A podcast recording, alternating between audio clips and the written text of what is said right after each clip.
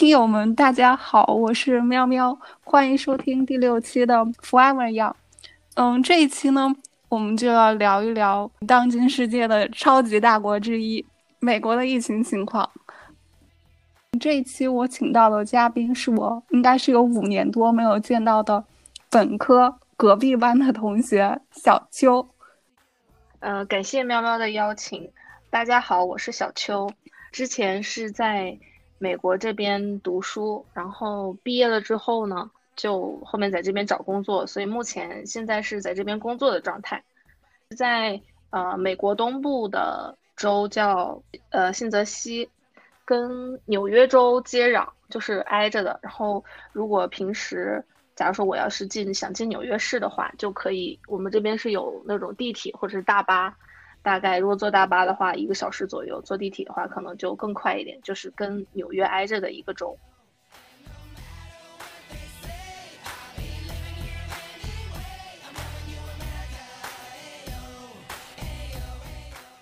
从年初的疫情。再到嗯夏天的黑人运动、股市动荡，然后还有美国十一月的大选，再到上一周这个特朗普支持者入国会，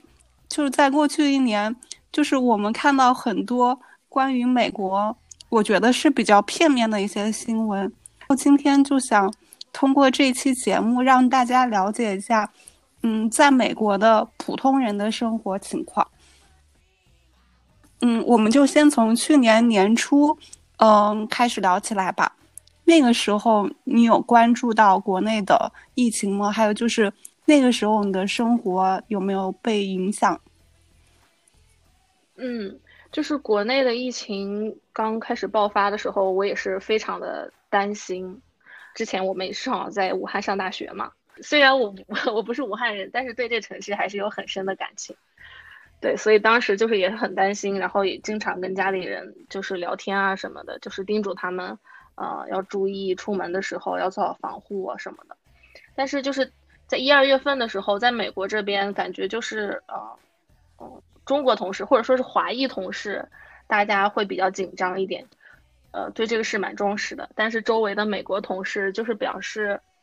表现的非常轻松，然后就假如说跟他们聊天。就问他们对这个疫情是什么看法，然后他们就觉得这个无所谓，反正初期大家对这个疫情态度就真的是觉得这个好像就是流感，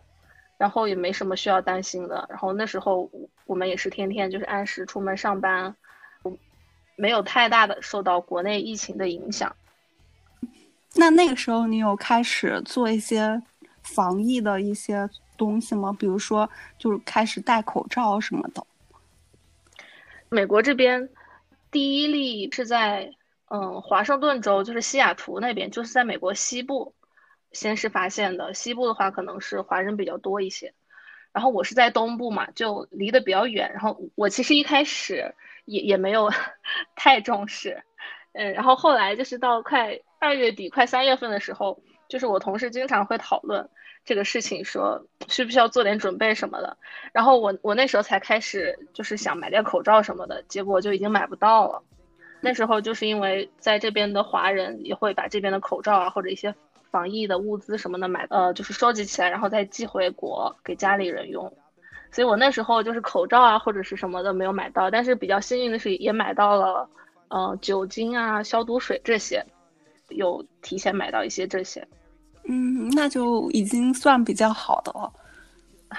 对，然后我还记得有一件小事，就是二月我去买奶茶，然后后来发现已经有有一些人不多，但是有一些就是华人，他们戴着口罩去了，然后去了之后，反而那个店员就问他说：“你为什么戴口罩？” 就是在有点怀疑你你自己有什么状况，所以戴口罩，这样就不会觉得说戴口罩是。保护自己也保护别人的一个做法，他们就会觉得是因为你这个人是不是也得到了这个新冠这个病毒，所以才戴口罩出去这样。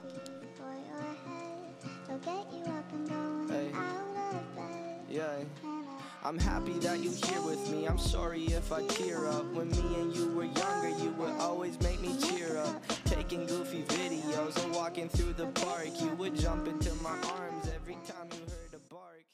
美国的疫情应该就是在纽约大爆发的然后他的是市长还是州长我忘记了开什么新闻发布会啊要求川普吧就救援之类的。是，虽然是新闻上报道，嗯，第一例是在美国西部，但那时候并不代表说就是东部，像纽约这个人口特别密集的城市，它没有，它只是说还没有开始检测。所以就是因为东部检测的比较晚嘛，所以那时候其实已经病毒，嗯，感觉传染的范围就已经不小了。后来纽约开始检测之后，大家就会看到每一天新增的病例特别多。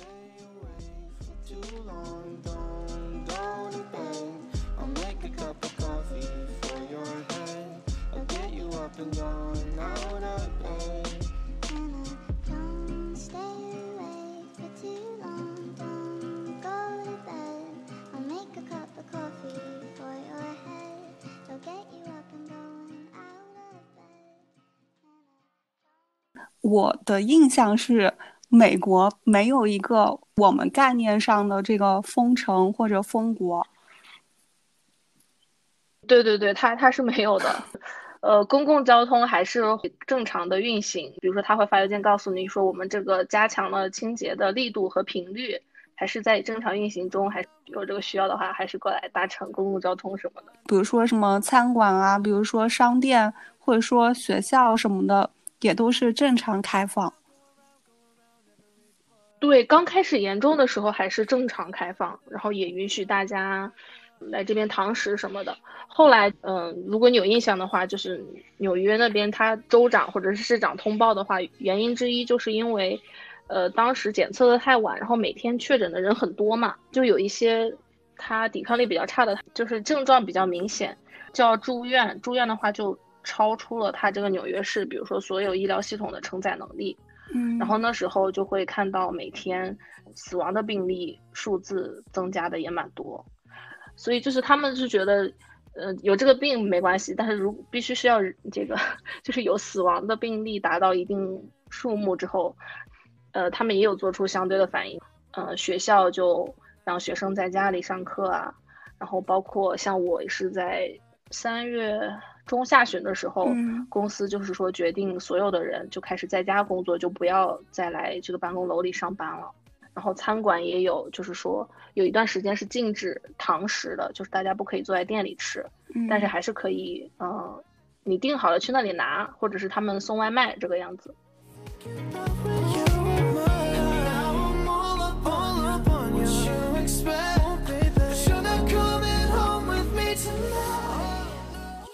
由于你不是学生了，你也必须要工作，所以说你可能就没有办法像大多数留学生还能机票回国。对家家里的家人、父母啊、亲戚什么的，他们都很担心。确实，就是 正巧我已经毕业了嘛，工作了，所以也也没有可以享受什么留学生的 机票或者是健康包，很很巧就都没有。所以就是家里人还是想办法寄了一些口罩过来给我。他们有没有就是劝你回来避一避这个风头？对，有一直一直在劝，包括到现在。嗯，但是确实是由于这个机票的原因嘛，尤其是当时美国疫情特别严重的时候，有一段时间航班是不通航的。后面通航了，也是一周，每个航空公司只有一班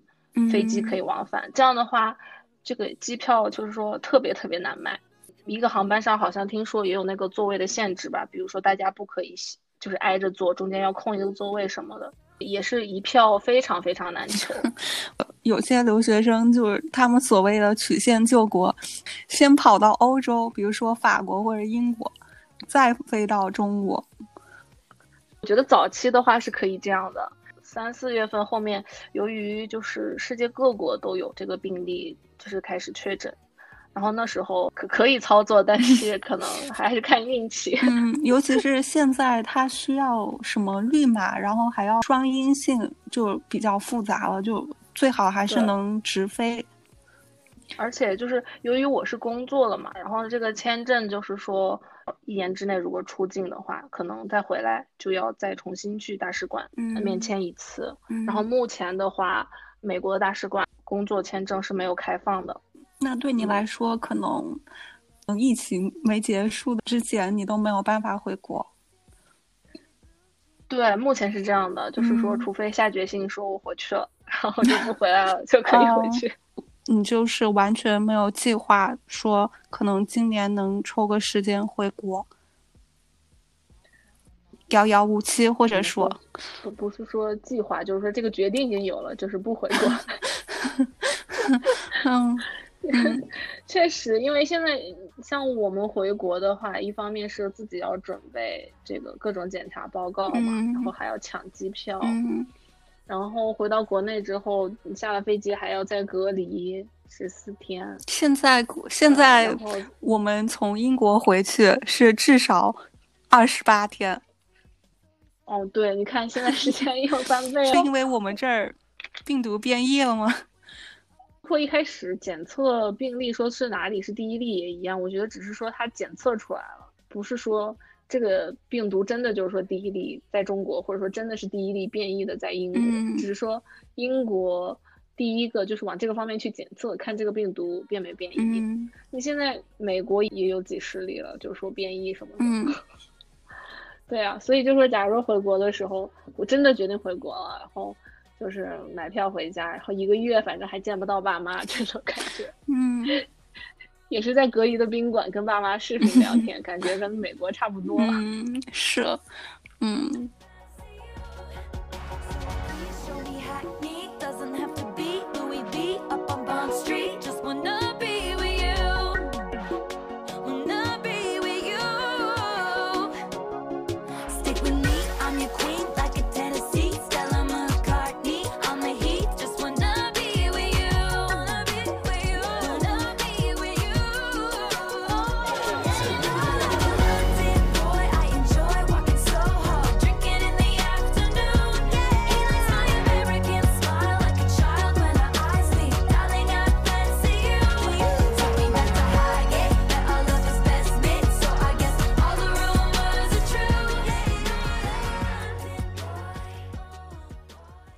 现在去美国留学生签证特别难办。嗯，是是的，嗯，我这边有一个朋友，他有做新的留学生的 mentor，跟他们聊聊天，看看大家的这个心理状态怎么样。嗯，在这个疫情的状态下，然后他就有匹配到，呃，三个新的留学生，然后有两个在国内，有一个已在已经在美国，因为他是美国本科，后面毕业之后没没有回国，就继续读硕士。的那两个，就是说相当于研一的新生，然后他们就一直在推迟自己的入学时间。一一方面是签证不好办，另外一方面就是说，如果现在就算是入学了，这也是远程的课程，是没有办法坐在课堂里跟教授上课啊，跟同学沟通什么的，所以他们就是一直在推迟自己的入学时间。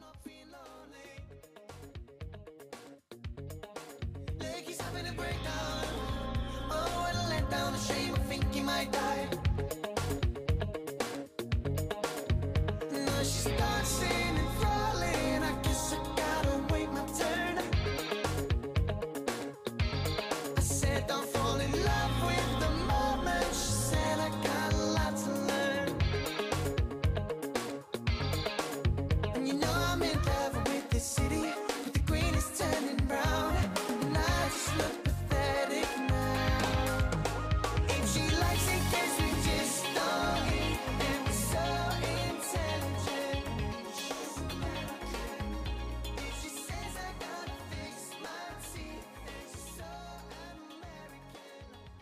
那就是后来你们公司通知说，嗯，大家可以在家里办公之后，呃，你的生活有什么变化呢？生活上，一般像假设我需要买一些，比如说吃的呀、菜呀什么的，我一般会尽量就是选亚洲超市或者中国超市。嗯。因为我们中国超市就会对这个疫情防控比较重视，嗯，它会控制进店的人人数啊，然后进店之前呢会测体温什么的。我还有测体温，我们这从来都没有。对，他是在门口招专门招了一个人，负责控制进店的人数，以及每一个人进店之前他都会测一下体温，就像国内一样，嗯，在手这儿或者是在额头这里测一下体温，嗯。些什么其他的东西需要在美国超市买的话，现在尽量就是点那个是不是叫 delivery？对对，这边美国这边叫 Instacart。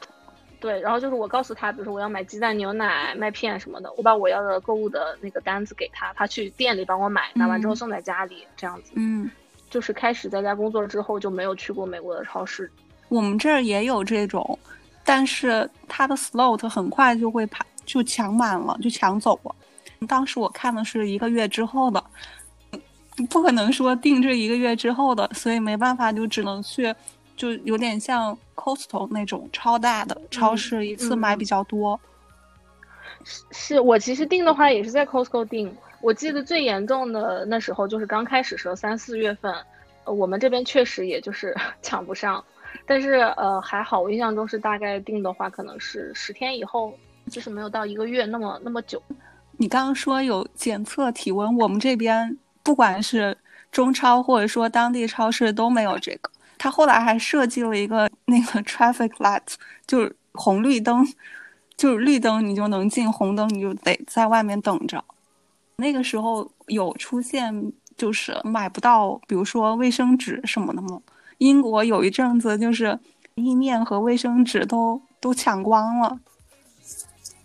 卫生纸好像也短暂的 买买不到过一段时一段时间，不过好像很快就就恢复供应了。他们这边就采取措施是，就比如说像肉类啊，然后呃卫生纸，然后纯净水这些，呃价格会稍微的比平时高一点哦。然后但是还是有货，但是它是会限制你，比如说你每一次下单，呃纯净水你只能订一箱，然后肉类的话。就是所有肉，鸡肉、牛肉或者是羊肉啊，在加在一起，你只能就是有有三个，就是它还是有有供应，但是是会会限制你每一次可以买的数量，防止大家的盲目购物。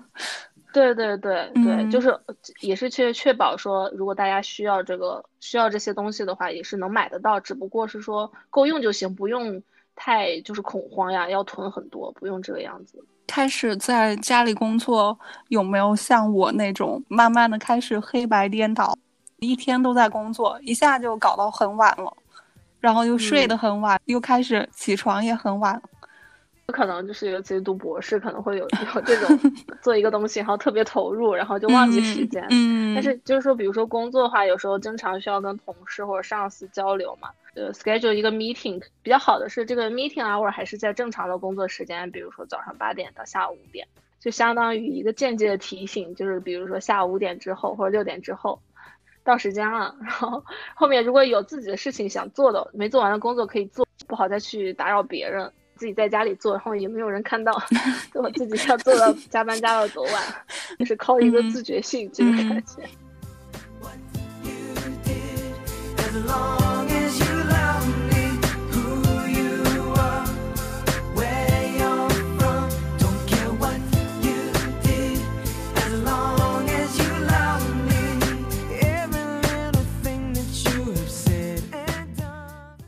你们那边的治安现在怎么样？我是没有去过美国，网上什么 UP 主啊之类的，他们就会说美国治安其实不是很好什么的。疫情的话，很多人可能会失业，尤其是我美国失业率去年还挺高的。嗯，因为我自己是工作在工作，并且也住在新泽西州，然后不是人口特别密集。就说你之前听到过那几个新闻，假说大家有游行的话，这个州它也不会发生。没没有人口特别密集的这种市区游行的话，这个距离也太长了，走不了那么远。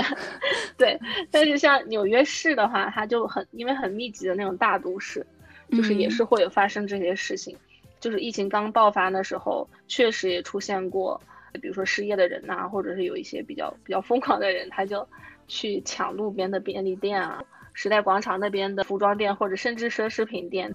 也也会就是进去直接抢什么的。所以那时候最严重的情况就是，他们那些店就直接拿很厚的木板门呐，然后窗户玻璃那些都封住。就这个确实，嗯，是是真的，就是但是它是会发生在那些就是人口比较密集的那些大城市。真的，他们就会直接进那个奢侈品店或者说商店直接抢，是吗？就是人一多的时候，如果有一个人带头开始做这件事，然后后面有些胆大的就跟着做，大家就会觉得好像这是对他们一种保护，就说哎，你看，不是只有我在做，就警察到时候抓的时候，就是 也不会抓我，就是不会抓我，可能会抓别的人什么这样的，持续了也没有很久吧，就是可能几天的样子，因为确实你这些店里的东西你抢完了，那个店家如果发现是这种状况，他也不会再往里面再摆东西卖了嘛，所以后面抢完了就封住了，后面也就好了。哇，这我觉得真的很难以想象。确实有一些地区治安不好，但是说整个美国治安不好的话，可能就是说的太太大了。我觉得每一个国家可能都会有那么一些小城市或哪些小街道会会有一些人聚集嘛，然后可能那些地区就治安会就是稍微差一点。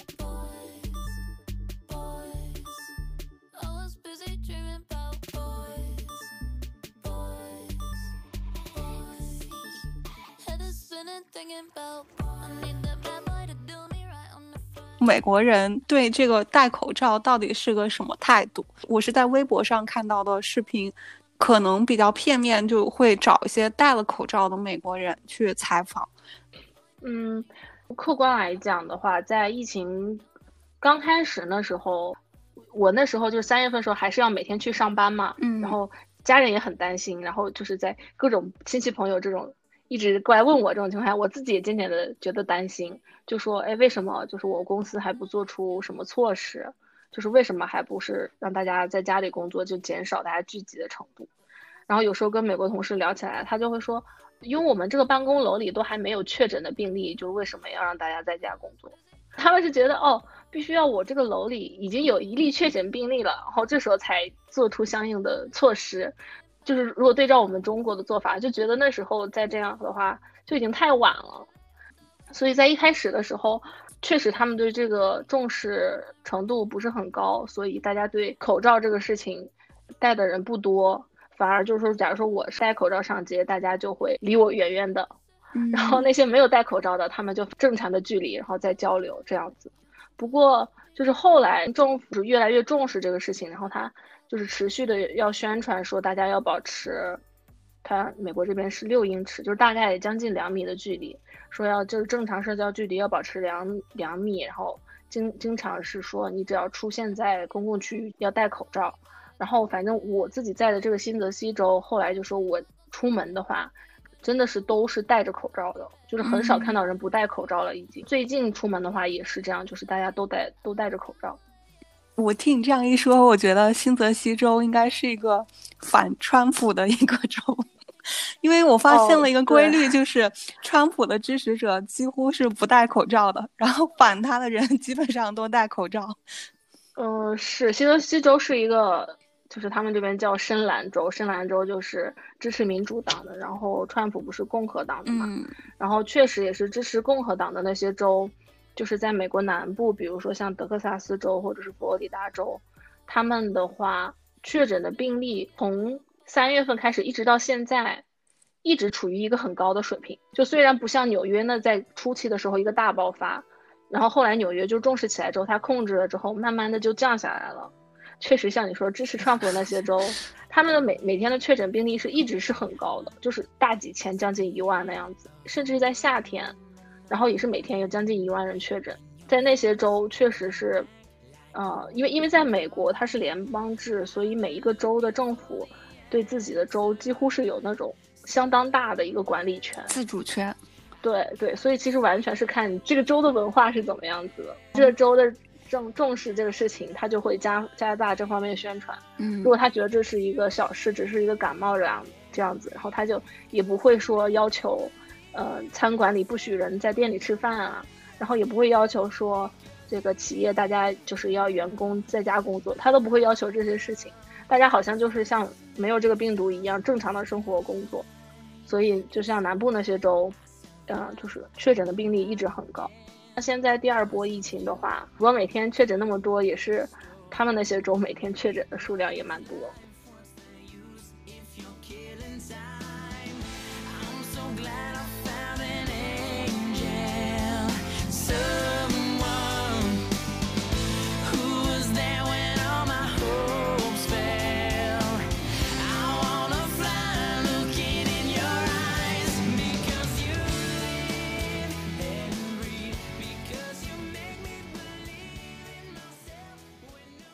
你身边有没有认识的人或者知道有人得了新冠呢？我是之前跟我们公司 HR 开会的时候有一次闲聊，然后他提到的，就不是我身边的人，嗯，但是他有提到这样一个例子，就是说他的一个朋友，呃，是一个男性，大概四五十岁，就是还是在第一波疫情的时候确诊了。确诊之后呢，他医生就说，希望你和你的家人都待在自己的房子里，然后自我隔离这个样子，就是也没有说把你。就是直接让你进医院啊，或者做哪进哪些隔离的地方，没有一个统一隔离的地方，就是先自己在家里隔离。但是同时，医生会要求这个确诊的人，他每天定时的就监测自己的血氧的含量。嗯。然后比如说，假如说你的血血氧，你连续测两三次，就比如说每每四个小时或者六个小时测一次，你连续测这么几次之后，你假如你的血血氧含量一直持续。就是低于百呃百分之九十五的话，就是要让他通知他的医生。结果后来真的是，嗯，他在家隔离了一个礼拜之后，有一天在测的时候，他自己没有觉得任何不适，但是测的时候血氧这个含量就是上不来。嗯，然后他就有点慌了，就给医生打电话，然后医生就是说，在那个时候才建议他就是去住院。嗯，然后后来他也确实是住院了。哦，但是前期就是说从确诊到住院的一个过程，大概。就是美国这边是这个样子的，嗯，这个它其实可能是欧美国家医疗系统，所以它会这样子的一个看病流程。美国这个看病到底是免费的还是怎么回事？呃，我我像我这样有工作，然后我的公司会为我负担一一部分。保险的就是费用。假如说举个例子，就假如说我一个月需要给保险公司交一百块钱的保险费，嗯，然后可能我的公司会帮我付七十五，我自己从我的公司工资里自动扣二十五，就是大概是这个样子。就是每个月需要固定的去交这个钱。那假如说我哪一天我需要去看病，不会说直接就去医院里看病，就是去预约一个家庭医生，医生对，就去他自己的小诊所。去看病，然后你就给他出示你这个保险卡，然后会根据你你投保的这个类别不同，去那里就说类比国内就相当于要付一个挂号费一样的，保险保的特别好，可能我只需要付十块钱看医生，但假如说一般保险，我可能需要付十五或者是二十。看完病之后，他会给我开一个药，然后药就是开在家附近的 pharmacy，然后我去那里拿药。然后药的价格确实就是它的零售价是蛮贵的，但是我的保险会为我 cover 就百分之九十以上，可能我我拿一个这个药可能自己需要花，嗯十几块钱，就是不会很多。美国并不是全民免费医疗，可以这样理解吗？对，不是全民的，就至少是说，假如说我现在这个年纪还是要工作的话，就是是自己要负担自己。或者自己和雇主，呃，两两方一起负担这个医疗保险的费用。然后说，如果是六十五岁以以上的话，国家是有一个自动的保险，就假如说你没有工作，国家也会为你买一份这种，就是老人的保险这种。嗯，但是还是会有一小部分的钱是要从自己出的。就是，比如说流浪汉他没有工作这种，可能他没有保险，就是他看病就会非常难。他也可以看，就是也比如说也可以去医院的急诊，但只不过这个钱呢，就是说要么就是政府来出，要么就是医院自己把这个消化掉。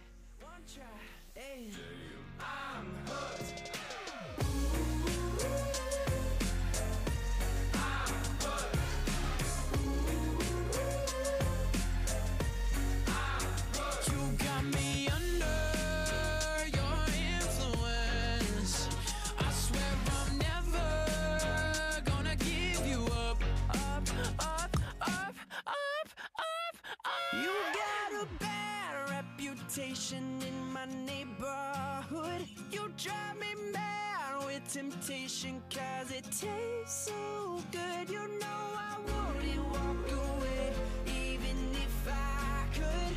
It took one night, one try, and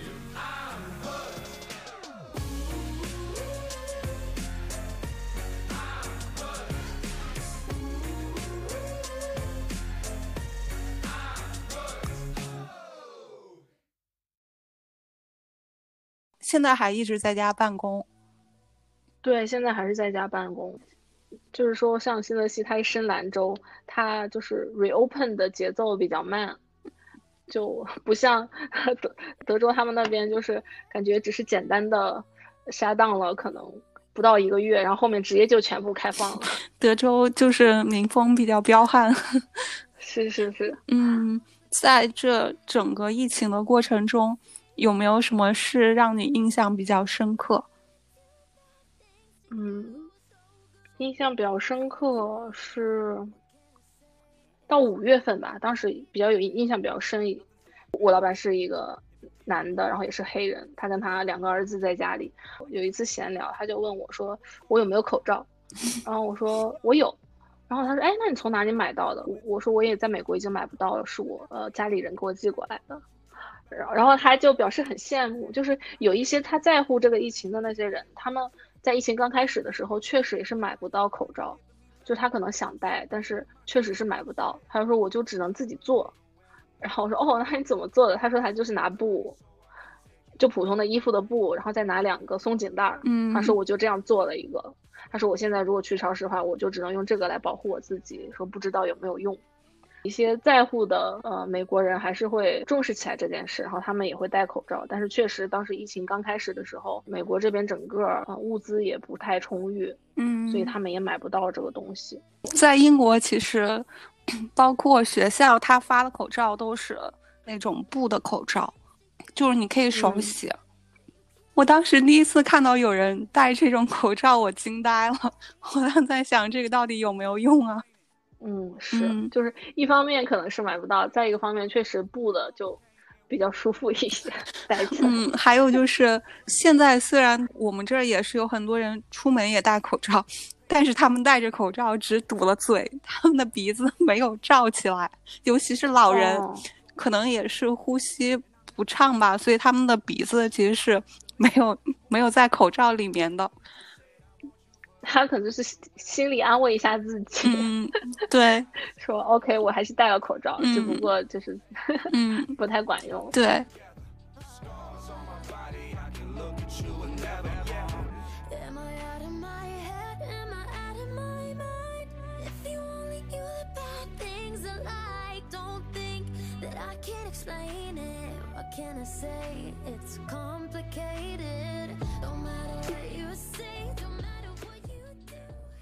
嗯，我们来聊一下你对美国的这个抗疫措施的看法吧。我是一个旁观者，我看美国，我就是从各种新闻里看到的无良新闻媒体，就他们都会带有有色眼镜的态度去说这个新闻。我基本上看 BBC 嘛，BBC 它主要就是说到美国都是一些我我自己觉得比较负面、没有很积极的新闻。嗯，是 是，确实是因为美国它就是，呃，我我对这个疫情就是今年感觉有一个特别大的看法，就是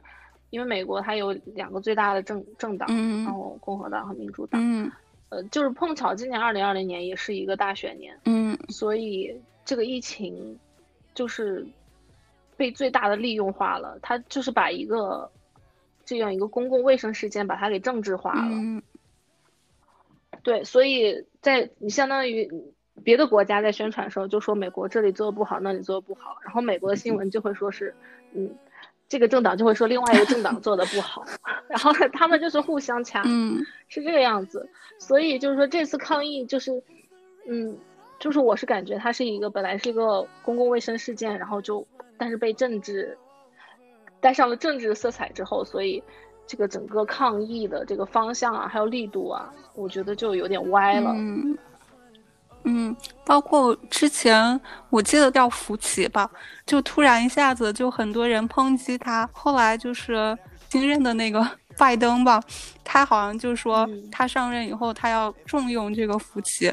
要求大家戴口罩戴一百天。是，就是这这福奇在这里扮演的一个角色，就是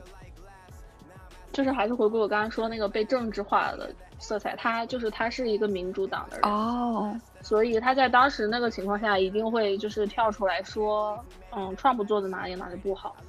然后呢，然后拜登的民主党的领导人就会过来挺他，就说福奇的做法是对的，呃，我我们以后就是要听他的建议，我上台以后就是要这样做这样做，嗯，就这个样子，嗯，所以就是，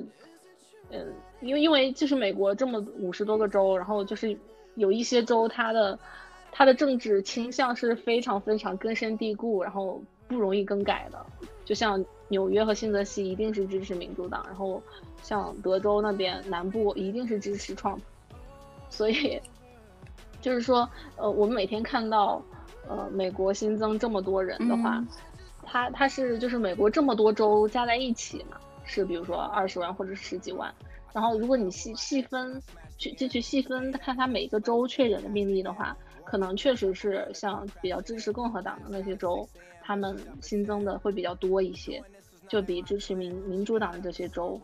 新增的病例可能要多得多。所以，嗯，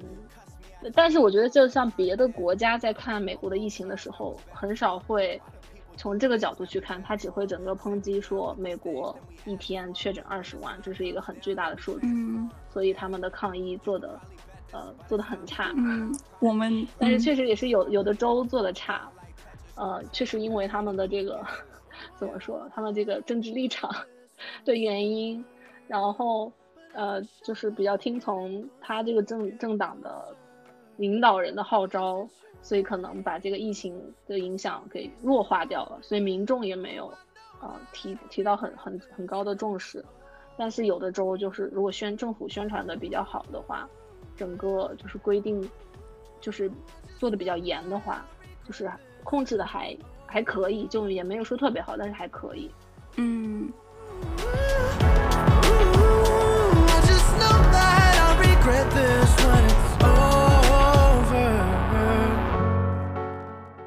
YouTube 上就有一些美国当地的人就说，美国政府发了一个几百美元，对对对，那个支票直接寄在你家里，或者是打在你的账户里。我我个人觉得其实没什么用，这个经济你没办法说你多印几张钞票就能解决的问题。嗯，就是对于有工作的人，他其实这钱反正有是更好，要没有的话，他姐觉得也 OK 这样子。但是确实有一些，就是像美国人，因为他们人的这个储蓄率特别低嘛，没有什么存款。假如说真的公司就是因为这个疫情，呃，就是决定把你开掉的话，他可能就是确实连下个月的房租都付不起。嗯。然后如果是对于这些人来说，可能假如说政府给我打的这几百块钱或者一千块钱，可能就解决了他的燃眉之急。燃眉之急。就不让他那么就突然间觉得很绝望啊，或者做出一些就不理智的事情。英国刺激经济的一些措施，但是就是他一会儿解封，一会儿又封城，没有办法，就是就是达到一个平衡。就比如说我们现在封城，就是因为他圣诞的时候就是解封了几天，就大家都消费啊，然后都去回家看朋友什么的，然后圣诞之后一下就涨到。六七八万，然后又开始封城。哎呀，是这样子的，我感觉，嗯，好像欧美这些国家就是下不定决心。确实，我感觉就是，确实也是国情不一样吧。就感觉我们国内做这件事情，在大家就是众志成城，一心抗疫，就只是说我们要把这个病、这个病毒给战胜了这个样。嗯。然后，但是在国外，他总是会有一些人拿这个病情来做其他的文章，嗯，就要么把它政治化，要么就是国家跟国家之间说，就是没有办法专心的来做做这一件事情，所以他就一直反复。嗯，他虽然封城，但是他只是把商店和餐馆关了，就是超市是开着，然后尤其是你人，你是可以出门的。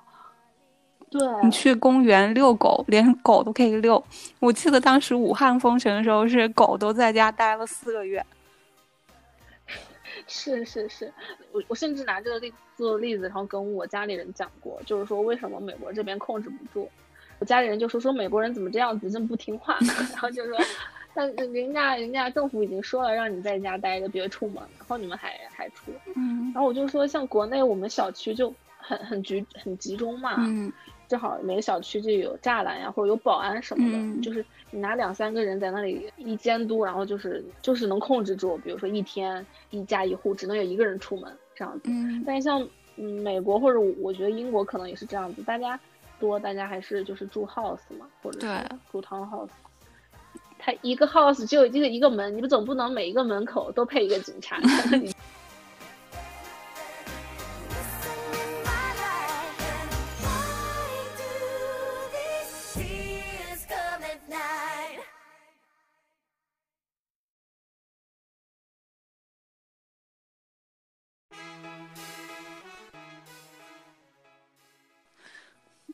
尤其是新泽西这边确实有警察，他就会开车进来小区转一转啊，然后或者是在 house 那边转一转。然后之前也有新闻，就是说警察发现，呃，有哪个 house 在聚众开 party，嗯，然后明知政府已经禁，就是明令禁止了，说这个聚众的人数，比如说不能超过十人。嗯然后但是这个这个房子一看就很热闹，外面停了很多车，然后里面声音也蛮大的，嗯然后警察就是也是会去管的。嗯嗯，嗯我们这儿就在我家附近，应该是圣诞那会儿，就有人就就就说邻居太吵了，在开 party。那时候白天嗯还上午十一点钟的时候，然 后他们就报警，然后警察就把那三个人都给抓了。是，啊就是好像，嗯，对，就是我觉得是他们可能没有资源说管所有这些类似的事情，但是如果这些事情被他们发现的话，他们还是会管。嗯，就主要还是靠自觉。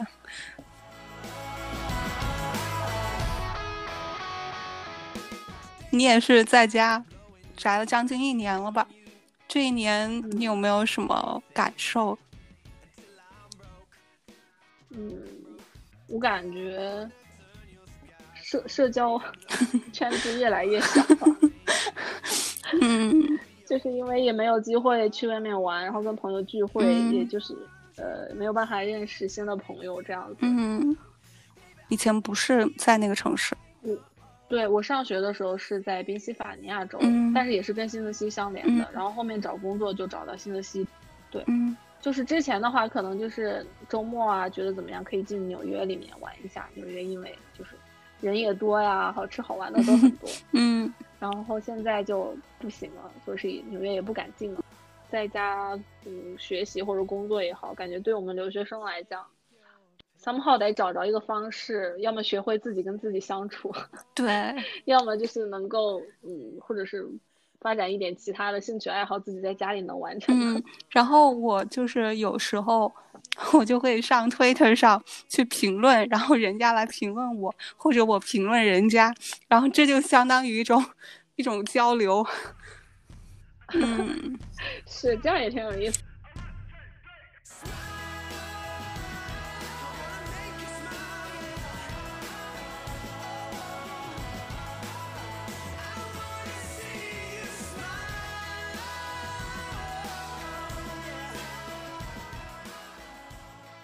美国应该是已经开始打疫苗了，你有打算去打疫苗吗？嗯，目前它的这个生产的能能力还是只能供应，比如说一线的抗疫人员啊，或者是嗯一些老年人这样子。嗯就是像我们这种普通的老百姓，可能要排排队吧，嗯就是不是说自己想。嗯，嗯，然后它现在有好几种疫苗可以让大家打，但是其实我对我来说，我还是还是有点担心的。我也是，我也是，嗯我当时我我就觉得说，哎，这个疫苗出来的也蛮快的，是一方面是高兴，另外一方面我也觉得我不会，就是立马去打。嗯，而且可能可能轮到我们打，也不知道是猴年马月了。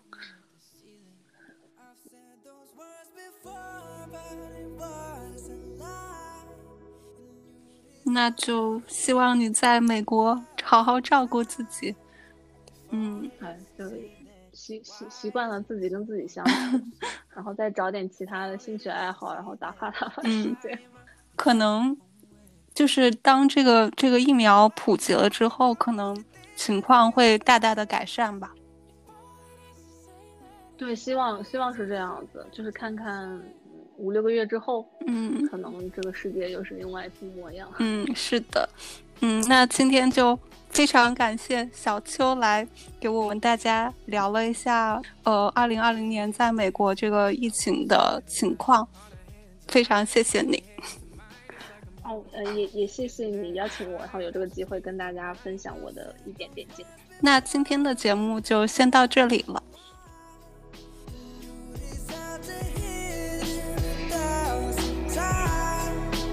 All it is to say that, why is it so hard to say? If all it is to say that, why am I in my own way? Why do I pull you close and then ask you for space?